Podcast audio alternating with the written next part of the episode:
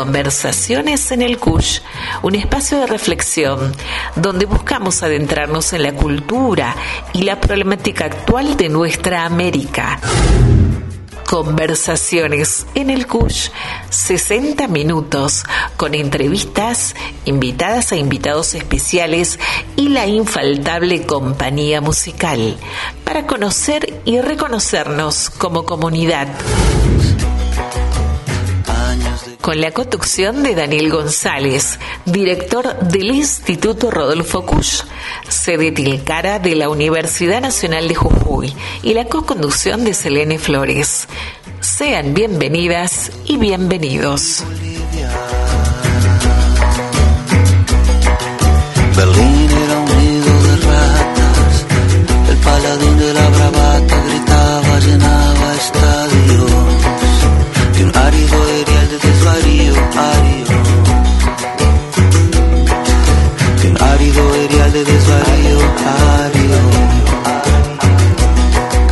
Las puertas se iban cerrando, el tiempo colgaba de un pelo, y aquel niño en los brazos de mis abuelos. Buenas tardes, estamos iniciando otro programa de conversaciones en el CUSH eh, en esta semana de octubre.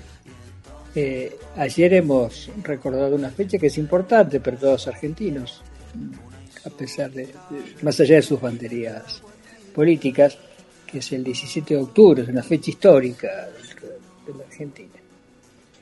Y, hoy queremos hablar de algo que tiene que ver con esto, pero no exactamente, el 17 de octubre. Eh, pero para empezar, vamos saludando bueno, a nuestro operador técnico, Abraham Flores, que le agradecemos siempre su, su compañía, su asistencia, su ayuda, eh, antes, durante y después del programa. Y a Selene Flores, la co-conductora de este programa. ¿Cómo está Selene? ¿Cómo está, Daniel? Muy buenas tardes a usted, a toda la audiencia de Uncu Radio, por supuesto a nuestras oyentes que, bueno, siempre no están allí prendidos al aire de la 92.9 sintonizando este programa que es Conversaciones en el CUSH. Les recordamos también que pueden escucharnos en Jujuy por la frecuencia FM 92.9 o desde cualquier otro lugar del mundo por nuestra página web que es www.uncurradio.com. También les decimos que estamos todos los lunes religiosamente de 14 a 15 para Argentina, Brasil, Uruguay, de 13 a 14 en Paraguay, Bolivia y Chile y de 12 a 13 al mediodía en Perú, Colombia y México. Así que un saludo a todos ellos, a todas ellas muy buen mediodía, buen media tarde, por decirlo de alguna manera, a todas nuestras oyentes y oyentes. Así que muchas gracias. Bueno, ya lo hemos conectado también a nuestro próximo invitado, así que bueno, Daniel, lo dejo a usted. Bueno, sí, no te olvides del uso horario de Ecuador, que ahí tenemos un oyente que siempre permanece, eh, que ya la hemos tenido invitada, que es la ex ministra de Economía, Katiuska King, que nos ha prometido visitarnos en este programa una vez que termine de dar sus clases eh, dentro de poquito. Eh, así hablamos un poco más sobre economía latinoamericana y estas recurrentes crisis de deuda, desarrollo, búsqueda de mayor distribución y, bueno, y otras vías económicas y sociales de, de mejor vida. Eh, hoy tenemos un invitado que hace tiempo que, que- que quería eh, invitar, que quería que, que estuviese aquí. Me refiero a Pedro Azcárate. Eh, Pedro Azcárate es ingeniero, ex docente de la Universidad Nacional de Jujuy, de la Facultad de Ingeniería, eh, y además de esto ha tenido una trayectoria política importante, fue intendente de Palpalá, eh, también fue ministro de, Obras Públicas y actualmente dirige el Instituto de Formación Política del Partido Justicialista. Así que le damos brevemente la bienvenida a Pedro y le manifestamos nuestro agrado, nuestro orgullo, nuestra alegría de que esté hoy aquí con nosotros. Hola Pedro. Hola, ¿qué tal Daniel? ¿Qué tal, Selena? Este, es un placer estar y sobre todo vinculado a esta radio tan querida que es la Radio Universidad. Así que me siento en casa, digamos. Así es, esta es nuestra casa y es la, es la voz que tiene la universidad hacia la comunidad y también un poquito hacia adentro, pero básicamente hacia la, hacia la comunidad. Eh, antes de, entrar en tema, porque yo hice una aclaración, nosotros acá no tratamos de convencer a nadie, eh, ni para un lado ni para el otro, sí tenemos posición, no somos asépticos, tenemos posición, pero cada uno tiene la suya, por supuesto, y no tiene por qué ser coincidente. Eh, y en este programa que no tratamos de convencer a nadie, bueno, invitamos a gente que tiene, sí, por supuesto, eh, compromiso, eh, ideas que tienen que ver con, la política, con distintas manifestaciones políticas, y por eso hoy, recordando el 17, invitamos al, director del Instituto de Formación Política del Partido Justicialista.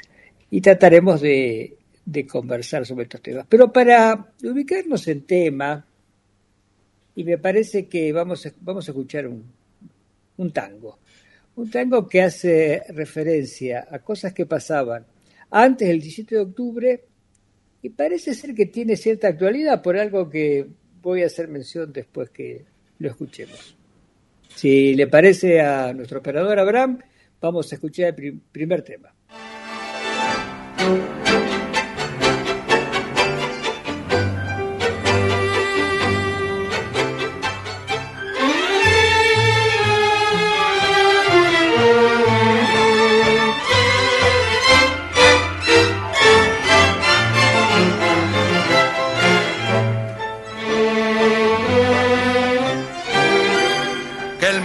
Fue y será una porquería, ya lo sé. En el 510 y en el 2000 también, que siempre ha habido chorros, maquiavelos y estafados, contentos y amargados, valores y doblez, pero que el siglo XX es un despliegue de maldad insolente, ya no hay quien lo niegue. Vivimos revolcados en un merengue y en el mismo lodo todos manoseados. Hoy resulta que es lo mismo ser derecho que traído. Ignorante, sabio, chorro, pretencioso, estafador, todo es igual, nada es mejor. Lo mismo un burro que un gran profesor, no hay plaza que va a haber, ni escalafón los inmorales nos han igualado. Si uno vive en la impostura y otro afana en su ambición, da lo mismo que sea cura, colchonero, rey de barrio, cara dura o polizón.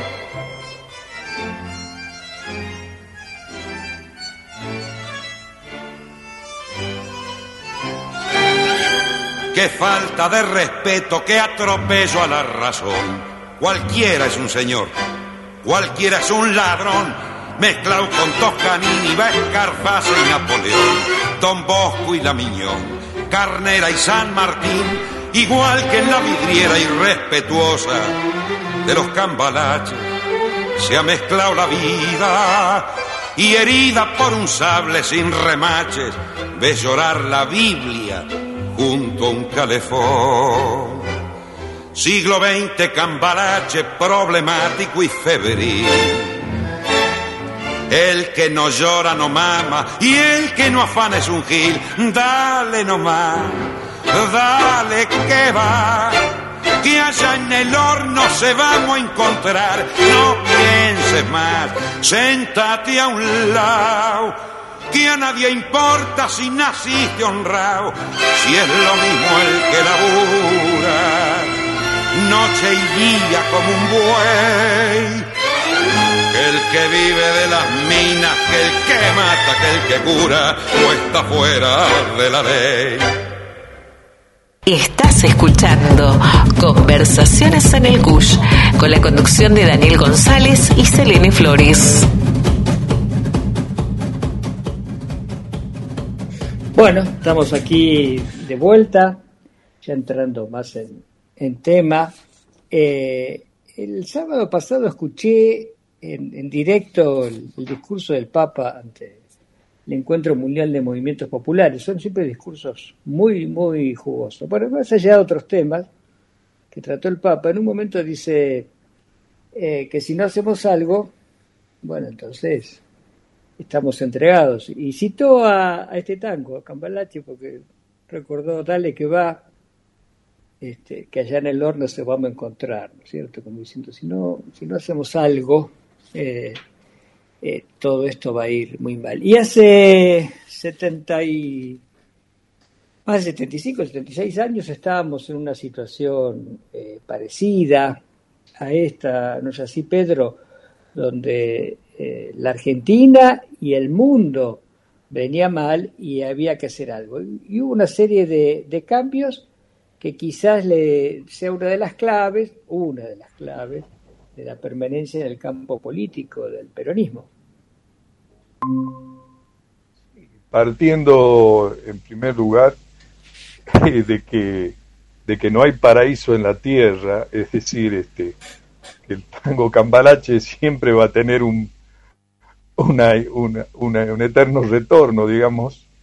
Este, lo que sí se van logrando es mayores grados de justicia. Yo creo que justamente el 17 de octubre eh, es de unas cosas que más allá de los que quieren explicar todo, eh, es una cosa misteriosa. Es misteriosa porque no tiene explicación, eh, demasiada explicación política. Muchas veces pensamos que eh, son los momentos de eternidad que tiene la historia. Eh, porque cuando se quiere explicar que el 17 de octubre lo produjeron Evita, Fulano, Sutano, Mengano, no, no es verdad. Y tampoco eh, es verdad, como algunos quieren suponer, de que bueno, fue el genio de Perón, que tenía todo calculado. En realidad el Perón había renunciado a todo, se había despojado de todo, todo poder, solamente eh, permanecía la, autoridad que el general Perón tenía, pero poder ninguno. De una manera entonces se hace presente algo que es difícil a veces de explicar, que es un alma de, el alma de un pueblo.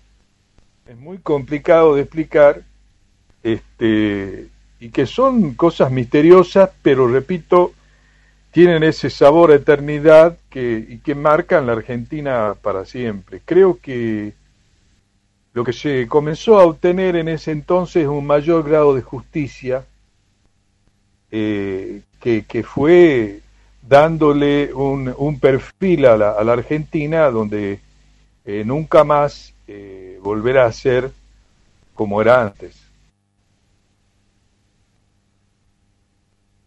Eh, es evidente que el, que el peronismo es una bisagra, ¿no es cierto? El 17 de octubre en sí es la, es la bisagra, porque ese día pasaron cosas que rompieron una, realidad para siempre.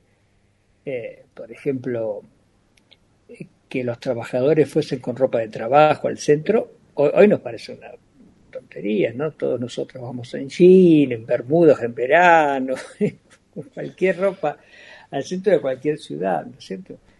Eso de las grandes metrópolis, el que pudo viajar, no, hay problema. Pero en esa época, estamos hablando en 1945, hace tiempo, pero no tanto, eh, la gente para ir al centro se vestía, los hombres se ponían trajes, sombrero, eh, las mujeres este, algún taco, su cartera, y, era la manera de ser, no solo porque eh, era una manera de disfrutar, de, pasear, sino porque era la, ropa en la cual se aceptaba andar en el centro, y de pronto ese centro político eh, aparece masas de, trabajadores con, con ropa de trabajo y con un grado de, bueno, vos un poco lo dijiste esos instantes, esos momentos de eternidad, porque era un grado de organización, pero tampoco una organización muy estricta, sentido verdadero, ¿no? Porque todo fue bastante espontáneo, pero pareció organizado, fue una, una cosa este, que da para, para charlarle quizás en otro, en otro plano. Eh, sí que algo tenemos que aprender, que a veces pasan cosas sorprendentes en la historia y que nos cuesta explicar con, las este, con las lógicas comunes, ¿no es cierto? Eh, claro. hubo una transgresión, hay eh, esa transgresión, digamos, que se vio, porque de alguna manera fue eso también, pero sobre todo hubo una explosión eh, no en el exterior, sino en el corazón de las personas.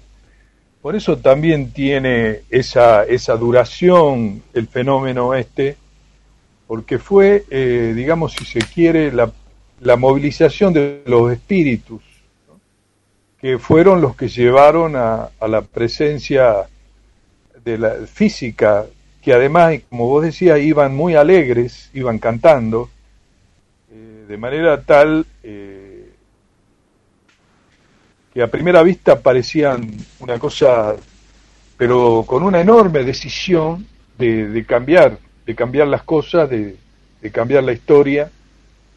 Y de alguna manera eso es, eh, porque inclusive es muy importante esto que digo, porque hoy en día vemos muchas movilizaciones pero que no tienen el espíritu movilizado, digamos, sino más bien son, eh, digamos, eh, formas masivas, digamos, de participación, pero sin, eh, sin un espíritu como el que reinó en ese, en ese momento, ¿no?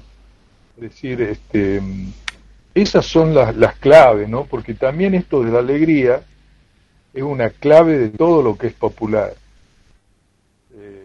lo popular no odia, este, pero sí tiene firme la, decisión de, cambiar la realidad que los aflige.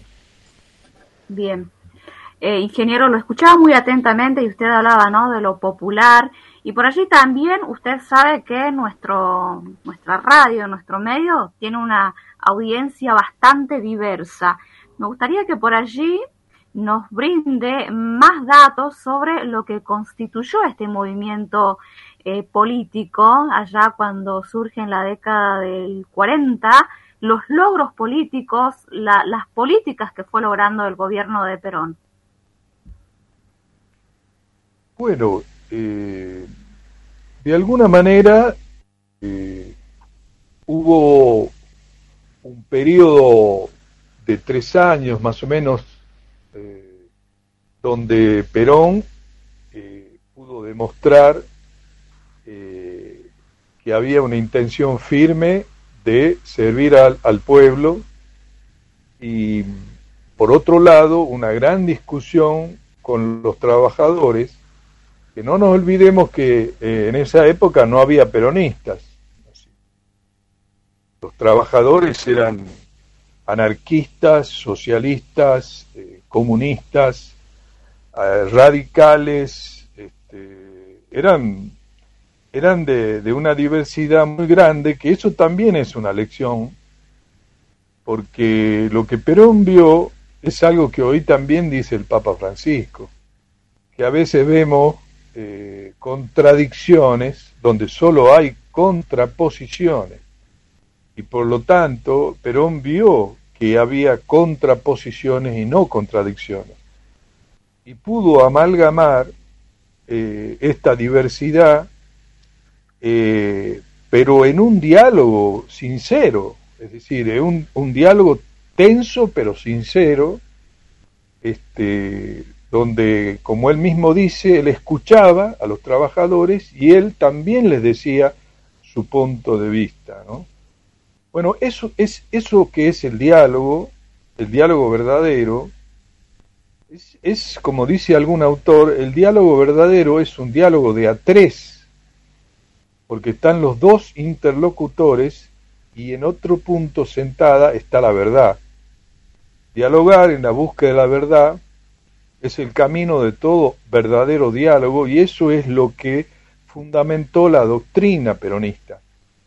La doctrina pone, se nutre de esos elementos eh, históricos ya recogidos de San Martín, Rosas, Irigoyen, y que finalmente cuajan eh, en, ese, en ese profundo diálogo que hubo en esos años y que le dio el alma, el alma, digamos, del movimiento, ¿no? donde la política, donde la política tenía sentido en función de esa, de esa meta doctrinaria y no la política vacía, sin ninguna intencionalidad que a veces vemos hoy en día. Entonces, esos logros eh, fueron logros este, que pudieron dar la confianza a los trabajadores para después mostrar su lealtad, como ocurrió en el 17 de octubre.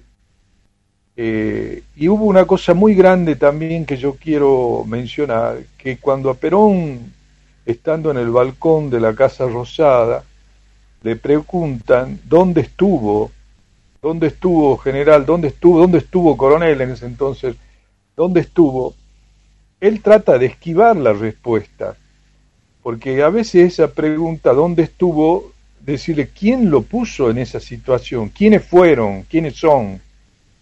Entonces ahí Perón dice, los hombres que no son capaces de olvidar no merecen ser queridos ni respetados. Fíjense que en esta línea, en esta postura, el general Perón toma el mismo ejemplo de Belgrano y de San Martín. Porque Belgrano, cuando eh, da la, batalla de Salta y toma prisioneros realistas, simplemente los hizo jurar que no iban a volver a pelear en contra nuestra y los dejó en libertad. O como San Martín, que una vez que cruza los Andes, le entregan toda la correspondencia de lo que habían estado traicionando la causa, y él en vez de sentarse a leer a ver quiénes eran y qué decían, las tiró al fuego y las quemó. Quiero decir, eso es grandeza. Se dan cuenta, hay momentos en nuestra historia, afortunadamente, donde hay magnanimidad, grandeza, ¿no? Y también donde hay lo que yo digo legítima ambición. Porque una vez le preguntaron al Papa Francisco este, si él había soñado con ser papa, unos niños eran unos alumnos, si él había soñado con ser papa o que si él quería ser, llegar a ser papa. Y él dije, yo nunca quise ser papa, eh, lo que pasa es que sí me preparé por si se daban las cosas, dice, ¿no?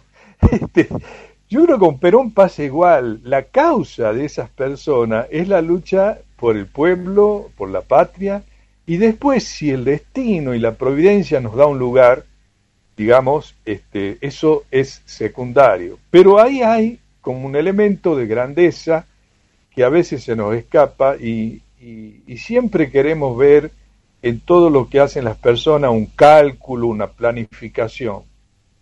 Pero más de una vez este, nos encontramos eh, absolutamente solos ante la providencia y, de ahí el destino nos toma o nos deja. Pero yo creo que justamente estos grandes hombres eh, estuvieron trabajando eh, y que de golpe, digamos, eh, la historia los toma y los lleva adelante, ¿no? Entonces, este, las grandes transformaciones que, que Perón tuvo, más la discusión doctrinaria que tuvo, fue lo que llevó a conformar esto como un gran movimiento nacional, es decir, una expresión del movimiento nacional que ya había sido irigoyenista, por decir la última expresión, porque hubo un movimiento nacional irigoyenista y luego apareció el movimiento nacional justicialista, digamos. Bien, ingeniero, y lo traigo ahora a, a la actualidad, ¿no? Porque usted me hablaba de eh, estas características por allí que tuvo el gobierno de Perón de amalgamar la diversidad, del diálogo. ¿Qué es lo que está pasando en la actualidad con el partido? Digo, frente a unas elecciones donde realmente fueron muy malas los resultados de las PASO para este sector. ¿Qué es lo que le está faltando al peronismo de hoy? Bueno, yo creo eh, que en el 2019 eh, se conformó un frente nacional para eh, desplazar del gobierno al macrismo, que a todas luces era un, gobierno de entrega y de saqueo de la Argentina. Pero esa construcción de ese frente este, solo alcanzó para el desplazamiento del gobierno anterior y poder eh, instrumentar algunas medidas que tuvieran que ver con revertir esa situación. El tema es el siguiente, el poder se construye, no se toma. Hay algunos que creen que el poder se toma. Bueno, nosotros en el 2019 llegamos al gobierno, pero no construimos el poder suficiente como para poder hacer las transformaciones. Y encima de eso nos viene este, esta otra cuestión que fue la pandemia, que paralizó muchas de las iniciativas entonces, siempre hemos estado en una situación de debilidad. Nuestro gobierno es un gobierno que tiene enormes debilidades, pero que no significa un gobierno que se desentiende de las metas, digamos, que tiene el movimiento nacional. De alguna manera, eh, este llamado de atención que ha sido la elección de las pasos eh, no modifica para nada el objetivo que se votó en el 2019 y lo que hay que ir creando es una conducción política que nos dé un qué hacer a todos los dirigentes y que de alguna manera eh, vaya también dando la fortaleza al gobierno nacional para tomar las decisiones que yo creo que hasta ahora no, no, no se animó o no pudo, no pudo tomar porque bueno, los, los poderes fácticos eh, son poderes muy grandes y son los que manejan el poder real de la Argentina. Los que van al gobierno, los gobiernos populares, tienen que construir ese poder. Y ese poder se construye con la participación popular y con la comunidad organizada, que todavía este, hay mucha desunión en la sociedad, hay muchas heridas en las familias eh, tenemos realmente este, un estado precario de todo, de todo el conjunto social y yo creo que tenemos que marchar hacia esa unidad que nos permita darle fuerza al gobierno para las tomas de decisiones que hasta ahora no ha podido tomar a fondo. Eh, Pedro, muchas gracias. Realmente hay mucha tela para, para cortar con las preguntas que te hacía Selene. Eh, yo propongo que escuchemos un, tema musical eh, que hace referencia, porque quiero que, hablemos un poco de cómo construir una... Vos, decías que después del 17 de octubre, cuando Perón llega al gobierno, hay un mayor grado de justicia, ¿no? Sin embargo, eh, hoy con un 40% de, de pobreza en la Argentina, 40 y algo, eh, más de la mitad de los de la infancia, de los niños, de las niñas de Argentina están debajo de la línea de pobreza, evidentemente tenemos que hacer una nueva una nueva búsqueda de, justicia. Entonces, volviendo un poco al pasado, como volvíamos con Cambalache, vamos a, a volver también un poquito con un tema musical y enseguida lo volvemos a retomar nuestro diálogo.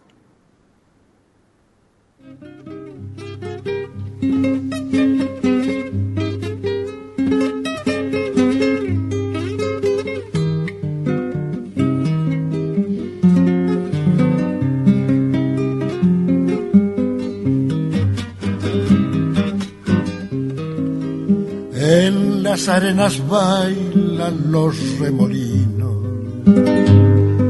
El sol juega en el brillo del pedregal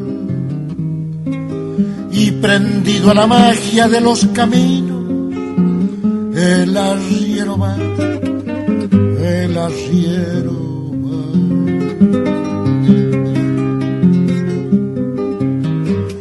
Es bandera de niebla su poncho al viento, lo saludan las flautas del pajonal y animando a la tropa por esos cerros. El arriero va, el arriero va.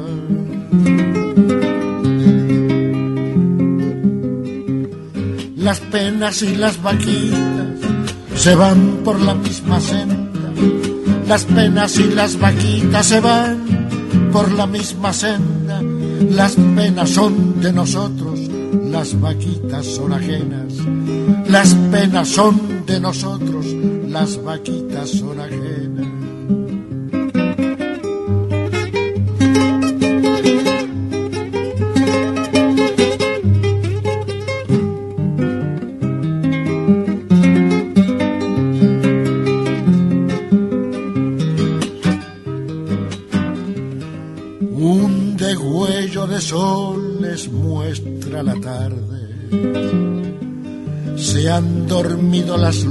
Del pedregal y animando a la tropa, dale que dale, el arriero va, el arriero va.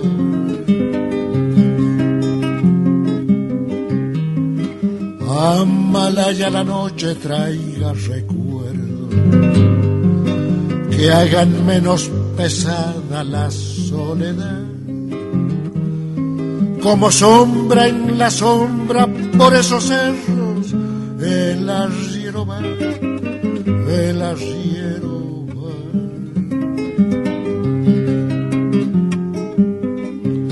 Las penas y las vaquitas se van por la misma senda. Las penas y las vaquitas se van por la misma senda. Las penas son de nosotros, las vaquitas son ajenas. Las penas son de nosotros, las vaquitas son ajenas. Y prendido a la magia de los caminos, el arriero va, el arriero va.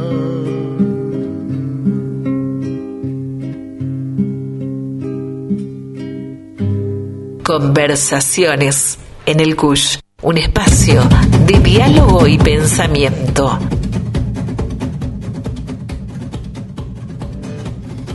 Bueno, pasan, las décadas y, las penas son de nosotros y las vaquitas son ajenas, ¿no, ¿No es cierto, Pedro? Eh, yo prometo, hago un paréntesis, eh, que algún día haremos un programa para tratar de explicar por qué escuchamos tan poco a Atahualpa Yupanqui. Yo tengo algunas hipótesis, pero es realmente un grande entre los grandes a, a nivel mundial y poco se lo escuchan en todas las radios, pero en la televisión ya directamente es un personaje desconocido, ¿no? Es un poco disepoliano por eso. Dice las cosas sin, sin anestesia. y con mucha belleza, Sí. con mucha, mucha, mu- mucha belleza y siempre hay un tono de, como una rendija para la esperanza, ¿no? Eh, porque el arriero va, el arriero va. Eh, este tema, por otro lado, tiene una versión más moderna, no de hace poco, pero de hace unos Sí, sí, la escuché. 20 años, de, de Divididos, que es realmente muy, muy buena. Pero yo dudaba hoy si cuál poner, pero bueno, pero digo, ya que nunca habíamos puesto, creo que nunca habíamos puesto a Yupanqui, vamos a, a ponerlo a Yupanqui. Bueno, algún día veremos eso, ¿por qué, por qué se lo escucha tan poco a, a Yupanqui frente a otros este, artistas de, de mucho valor, pero que bueno, este, tienen más privilegios. Pa- ¿qué, ¿Qué pasa? No te diría en términos políticos solamente, digo, no sin salir de la política, Pedro, pero, pero ¿cómo es posible que mantengamos estos niveles de, de injusticia? Vos eh, empezaste aclarando que no hay paraíso en la tierra, muy bien, pero no es necesario tampoco reproducir el infierno, ¿no? no este, así como no hay paraíso, tampoco tiene por qué haber infierno.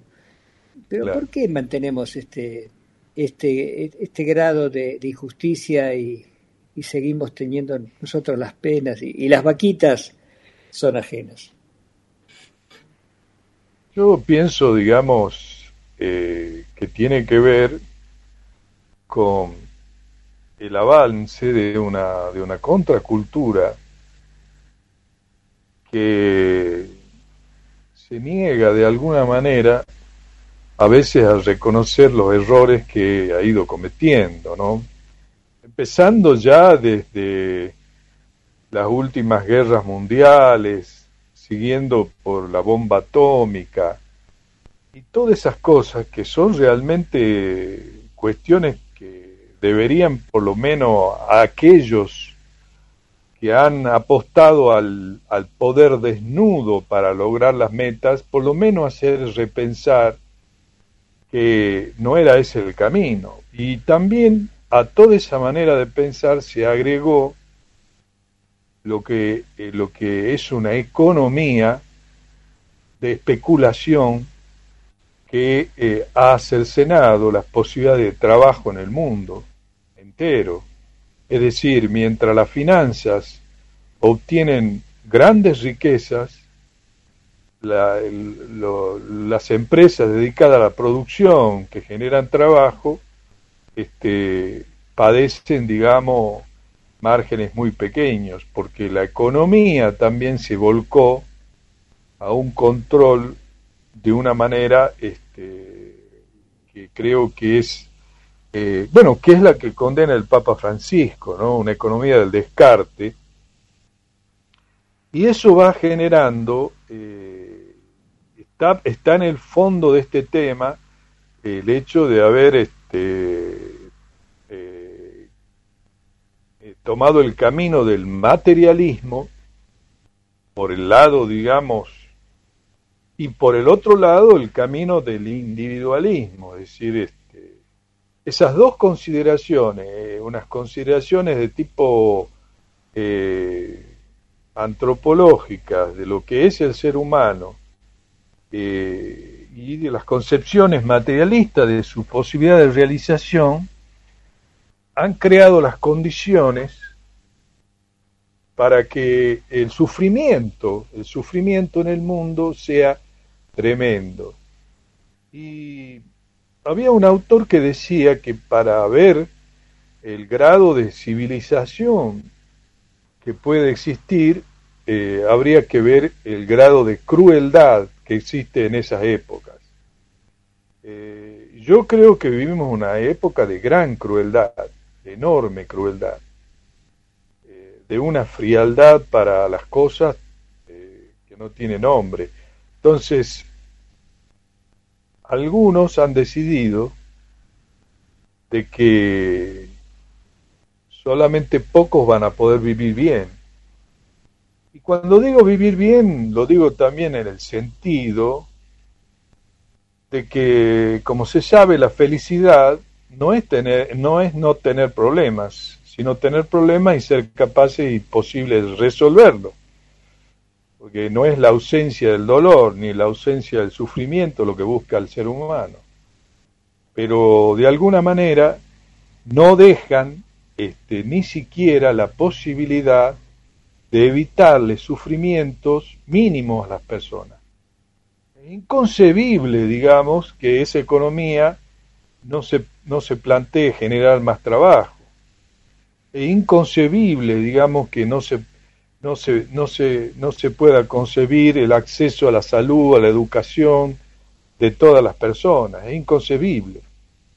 Y, y, bueno, y de alguna manera creo que esa mentalidad, que es una mentalidad oligárquica, eh, que es una enfermedad del alma, la enfermedad del alma, ¿no? O sea, evita Eva Perón decía que oligarcas no son los que tienen las, las vaquitas, digamos, como diría, no son los que tienen las tierras solamente, sino oligarca es todo aquel, eh, y que puede ser un, un negro oligarca, un blanco oligarca, un rico oligarca y un pobre oligarca, es aquel que no tiene el sentimiento de la existencia del otro, eh, que cree que el mundo tiene que ser de amos y esclavos y nada más. Entonces, esa, esa enfermedad del alma, porque eso es la oligarquía, una enfermedad, yo creo que esa enfermedad del alma hoy campea en el mundo. Y bueno, nosotros los argentinos hemos sabido dar respuestas bastante buenas y, las, y, el, y se habla y se sigue hablando del peronismo porque el peronismo es una revolución inconclusa. No es que el peronismo nos vuelva nostálgico, porque a veces nos preguntan, ustedes son nostálgicos, quieren volver. No, no, es que el peronismo es algo que es inacabado y que no ha tenido expresión plena todavía en nuestra patria y en América Latina, digamos, ¿no? Porque hay un peronismo eh, para los argentinos y hay un peronismo trascendente, ¿no? ¿Cuántas medidas hemos visto tomar hoy en el mundo que son de raigambre peronista, ¿no? En medio de la pandemia, inclusive. que se han prestado para algunas chanzas y cargadas, digamos. Algunos gobiernos impensados tomaban medidas peronistas, digamos, en el mundo. Y lo que pasa es que hay un peronismo trascendente también, ¿no? Por eso, digamos, nos sigue entusiasmando, nos sigue llenando, nos sigue llenando de pasión poder este, avanzar en, esta, en estas ideas. Bien, ingeniero, eh, mi pregunta tiene que ver quizás más para centrarnos en lo que es la provincia de Jujuy. Eh, ¿Qué es lo que pasa por allí con el Partido Justicialista local frente al oficialismo de Gerardo Morales que continúa ganando las batallas electorales, por decirlo de alguna manera, frente al peronismo local? Bueno, yo lo que creo que eh, se han cometido errores muy graves, eh, se han cometido errores muy graves. Yo creo que se está a tiempo de, eh, de corregir eso, creo que las últimas decisiones que se han tomado en el Partido Justicialista deben ser ampliadas, o sea, eh, si se buscaba la institucionalidad del Partido Justicialista, me parece bien, pero yo creo que si no se avanza hacia encantar y hacia, y hacia buscar también nuevas dirigencias, este, no va a ser un camino que nos lleve a recuperar este, lo que el peronismo es en la provincia de Jujuy. ¿no? no nos olvidemos además que el radicalismo ganó en alianzas con sectores del peronismo. ¿no? Es decir, eh, los sectores del peronismo que se aliaron a los radicales le permitió a los radicales este, quedarse con el gobierno de la provincia y, y aún sigue siendo así. Pero quiero decir, si si de alguna manera, digamos, eh, no exhibimos eh, más virtudes en nuestras dirigencias, si no, si no entramos en ese plano que decíamos de un mayor diálogo, eh, sabiendo de que hay diferencias, pero que son diferencias que pueden ser solamente contraposiciones y no contradicciones, creo, digamos, que se abre un camino este, que le permita, digamos, a, al peronismo volver a, a, hacer, como repito, lo que alguna vez fue en la provincia.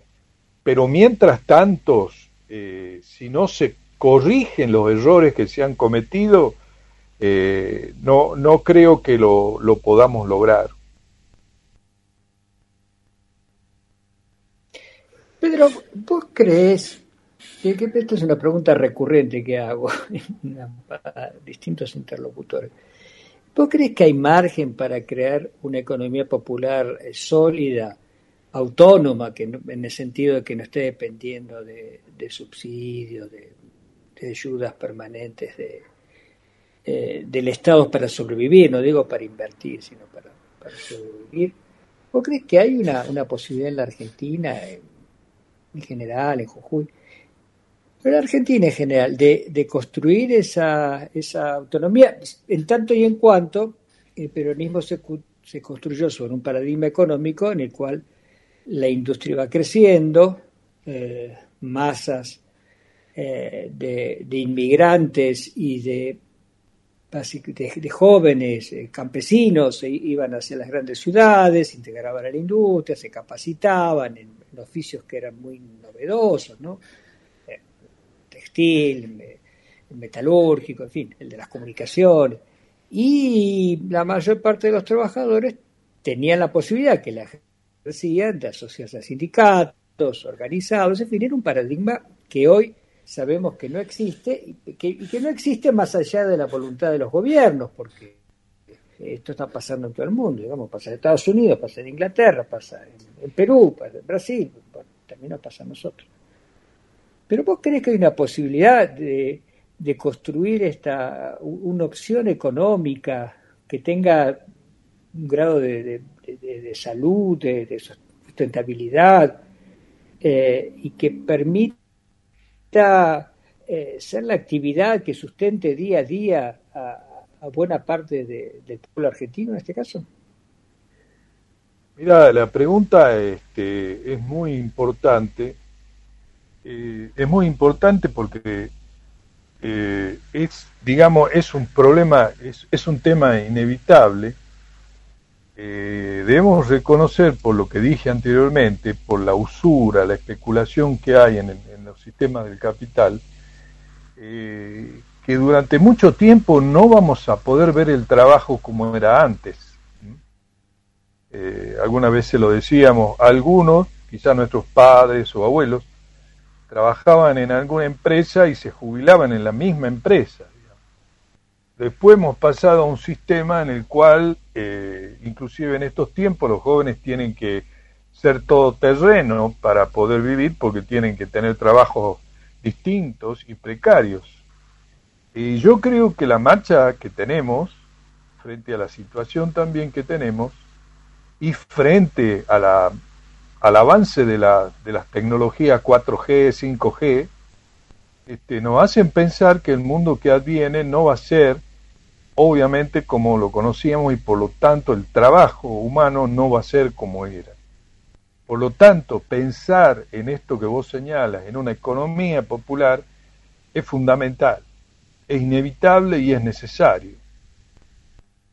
Si en la época en que se comenzaron a crear las huertas familiares, las huertas comunitarias, si hubiera hecho eso, hoy en día no hubiéramos necesitado pedirle un peso a las grandes empresas ni un impuesto a las grandes empresas, porque toda la economía eh, de la subsistencia de nuestros, de nuestros pueblos hubiera cambiado radicalmente.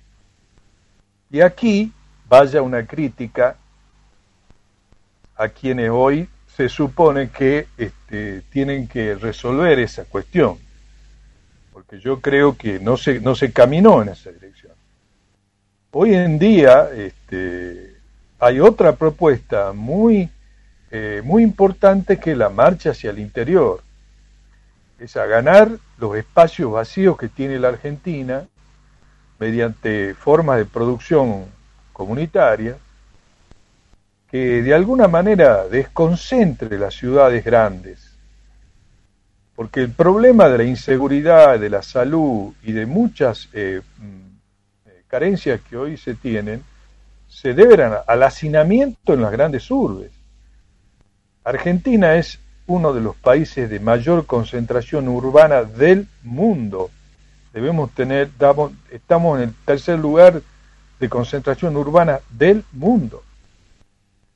Ese proceso ha hecho estallar, digamos, los sistemas, todos los sistemas, transporte, salud, eh, sanitarios, eh, seguridad, este, en fin, todo. Y por lo tanto, eh, no he descabellado una marcha hacia el interior en la colonización y en la fundación de nuevos pueblos, sobre todo para dar expectativas a, los jóvenes que son los que están en capacidad, digamos, de, eh, de esa epopeya. Lo tomo como una epopeya, sería, una cosa épica eh, volver a eso.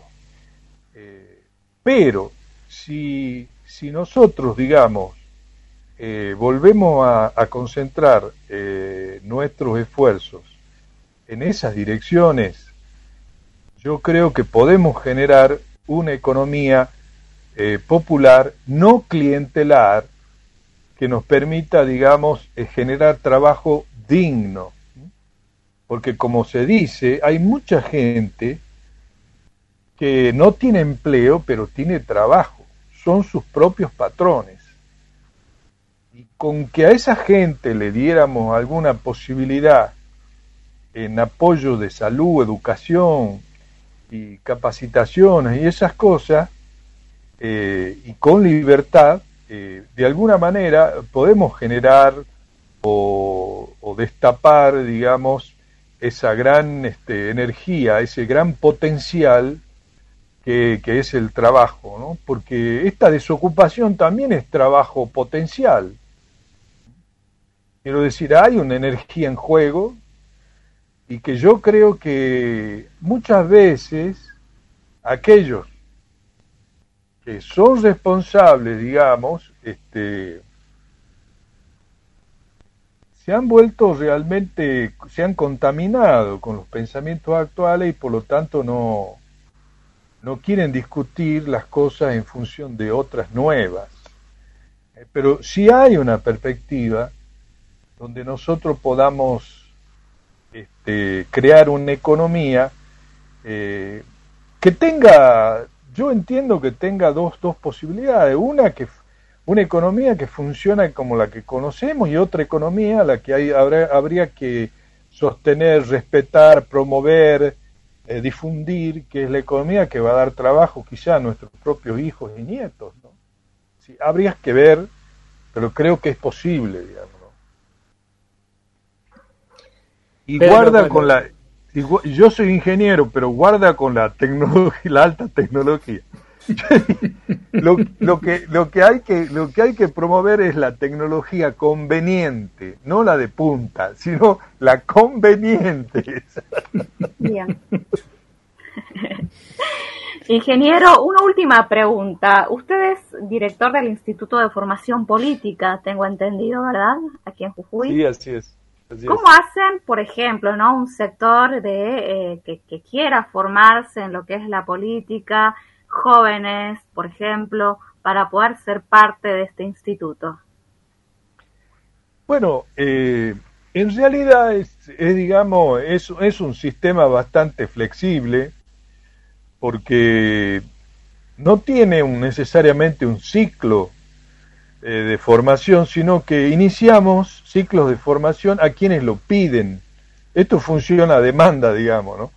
Hay un grupo de, de personas, de niños, de jóvenes que quieren, de niños, perdón, niños no, pero quiero decir, hay jóvenes este, o no tan jóvenes que, que quieren de alguna manera este, eh, formarse, entonces nosotros, este, un grupo de personas que estamos dedicados a esto en la escuela, lo que hacemos es establecemos horario de acuerdo a lo que puedan, tiempos, y bueno, en, este, en estos momentos lo hacemos virtual, pero por los medios, digamos, ¿no? Por estos medios, pero en, otros momentos lo hacíamos presencial.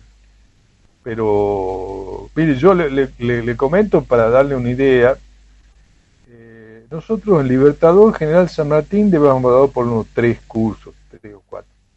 En San Pedro también, tres.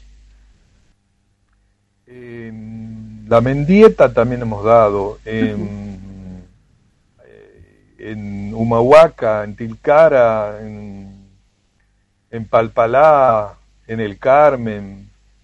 Eh, pero este es un trabajo. Alguna vez se me preguntan, ¿y cómo es que las cosas no cambian? Me dice. Este sí está, si están formándose.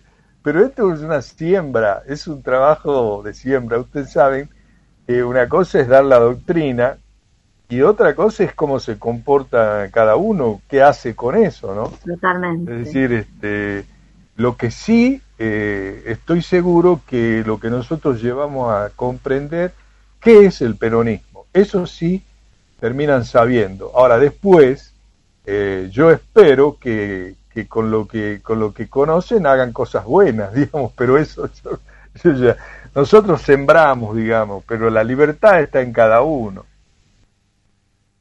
Bien, le agradezco la entrevista, ingeniero, y por supuesto le dejo también a Daniel para que haga eh, el respectivo cierre.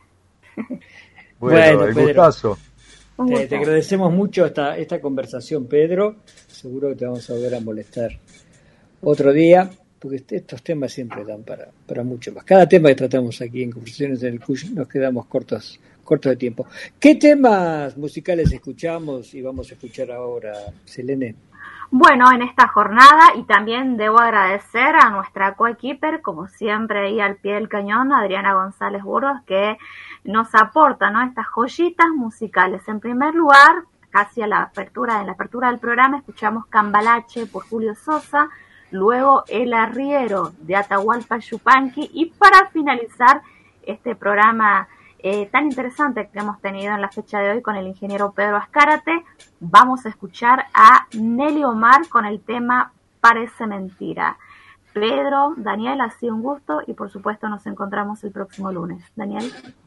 Bueno, yo también eh, le agradezco una vez más a, Abraham Flores, nuestro, operador, a nuestra visita, Pedro, a toda nuestra audiencia que nos sigue de distintos lugares de, la Argentina y, más allá de la Argentina, a, a Selene y volveremos el lunes próximo eh, con un tema y con entrevistados que espero que, que sean del agrado y del interés de todos. Vamos con Nelly Omar y parece mentira.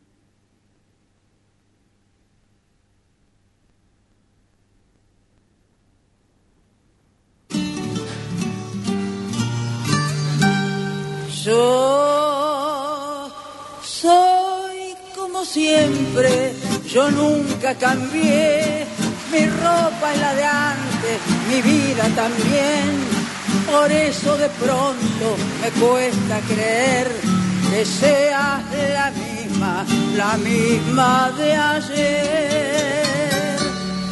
Parece mentira que todo de un golpe se pueda romper Parece mentira que el sueño más puro nos quiebre la fe. Te miro y no sé